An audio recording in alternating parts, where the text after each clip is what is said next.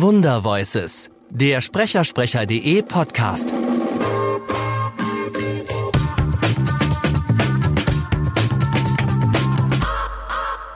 Da ist aber jede Menge Schauspielhandwerk nötig, ne? Das Ja. ist nicht einfach nur reden. Nee, eben, ja. Das ist Ja, ja. Das, das ist spannend. Das heißt, und du hast es wirklich von der sozusagen von der Pike, vom Zuschauen Durfte ich. auf als Kind gelernt. Mhm. Das ist Wahnsinn, ne? Ja, du wirst, du wirst dich wundern, wie viel, E- wird dir wahrscheinlich genauso gehen, wie viel E-Mails man kriegt. Äh, guten Tag, ich habe eine tolle Stimme, ich würde gern sprechen. Ja, weil Menschen oft denken, ah, ich spreche ja nur vor Mikrofon und das ist ja viel einfacher, als wenn ich vor der Kamera stünde. Das ist nur begrenzt richtig, weil wenn ich spiele auf der Bühne oder beim Drehen, dann habe ich meinen gesamten Körper, meine Mimik, meine Körpersprache, um die Figur zu spielen.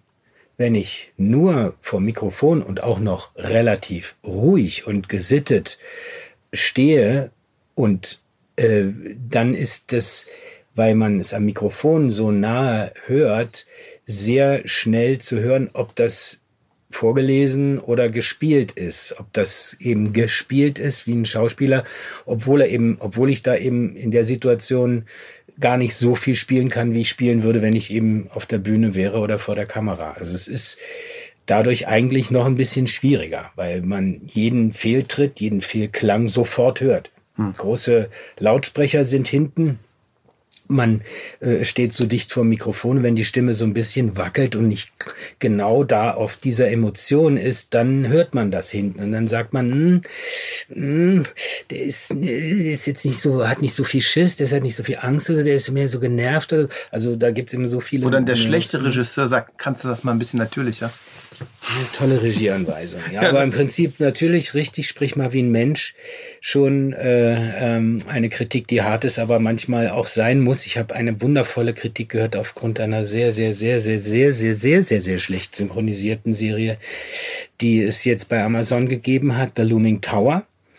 Da hat äh, man in Amerika ein Studio, die dort deutschsprachige Menschen, äh, also auch österreichisch klingend oder mit amerikanischem Akzent, eine Serie, die sie dort gedreht haben, synchronisieren lassen und das bei Amazon eingestellt. Das hielt, glaube ich, eine Woche. da gab es so viel Kritik, negative Kritik, was das angeht, äh, dass sie es tatsächlich zurückgezogen haben. Es entspricht nicht unseren Qualitätsansprüchen und jetzt lassen sie es richtig synchronisieren von der deutschen Synchronfirma in Berlin. Und da schrieb einer, Teilweise klingen die Dialoge so, als seien sie von Alexa vorgelesen. Und so zum Sprich mal natürlich, Ja. das wäre dann so. Das würde Ja, Alexa wird irgendwann natürlich vorkommen. Ja, also äh, man äh, berichtet mir immer viel, wie sehr daran gearbeitet wird, mich zu ersetzen in Zukunft. Ja, und also wir forschen ja selber in die Richtung, ne? auch mit Stimmen. Wir, wir, wir können sehr, sehr, sehr genau bestimmen, wie Menschen eine Stimme psychologisch wahrnehmen und solche Geschichten. Ne? Und ich habe bis, bin viel so auf Konferenzen auch unterwegs und habe eigentlich immer die Meinung vertreten, überhaupt kein Problem, dass in zwei, drei Jahren ein Algorithmus so klingt wie der Tobias. So klingt wie der Tobias. Aber deine Seele und deine schauspielerische Leistung wird sehr, sehr, sehr schwierig algorithmisch umzusetzen sein. Also das glaube ich nach wie vor. Und jetzt glaube ich aber auch, dass wir einen, Riesen, ein, einen Riesenfehler in der Einschätzung machen. Weil wir glauben, dass sozusagen die ganze, sagen wir mal, verbundene positive Emotionalität, die aus der Leistung eines gerade guten Schauspielers kommt, bei Alexa fehlt. Das stimmt. Aber was wir unterschätzen, ist, dass die Generation, meine Kinder sind sechs und neun, ne, wir haben, die wachsen mit, mit so einer Technologie auf. Äh, ich finde, gerade für Kinder ist das eine, also Computing accessible zu machen für Menschen.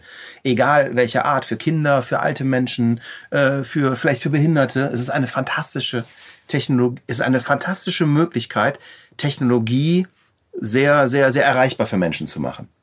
Und die Erfahrungen, die meine Kinder mit diesen künstlichen Stimmen machen, die sind so positiv und so hilfreich, dass in ihrer Welt diese computergenerierten Stimmen eine unglaublich positive Assoziation zu allem haben, weil das ein ganz hilfreiches Gerät ist.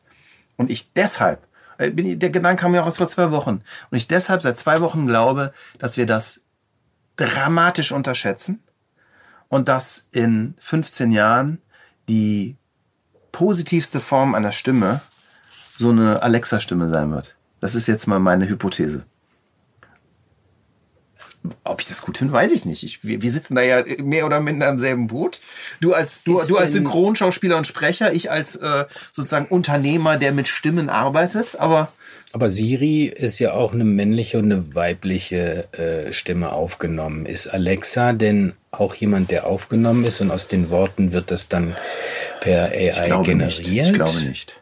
Ich glaube nicht. Also äh, alles bei, ist synthetisch. Bei, bei Google weiß ich Bei Google die Google-Stimme ist die beste mhm. und die ist komplett synthetisch. Okay. Also das nennt man WaveNets und das sind wirklich, das sind kleine neuronale Netze, die funktionieren wie ein Gehirn und die formen, die malen die Wellenform, die gespielt wird.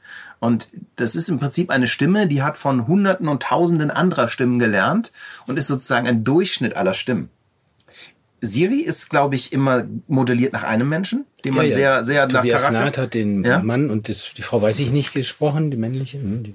Äh, genau, und bei Alexa bin ich überfragt, mhm. ehrlich gesagt.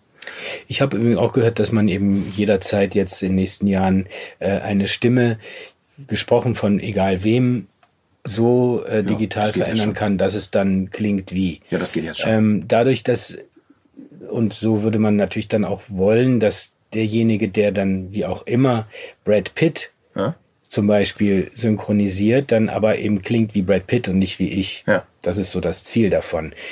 Nur dadurch, dass jeder Mensch Gesicht und Stimme, wenn er das das erste Mal wahrnimmt, als eine Einheit begreift.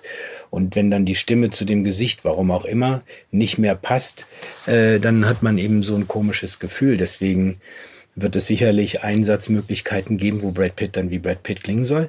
Gesprochen von wem auch immer dann, weil, wie du genau sagst, die Emotionalität, die in die Dynamik und so weiter, was wir in der Stimme, in der Sprache haben, äh, natürlich schwerer zu errechnen ist.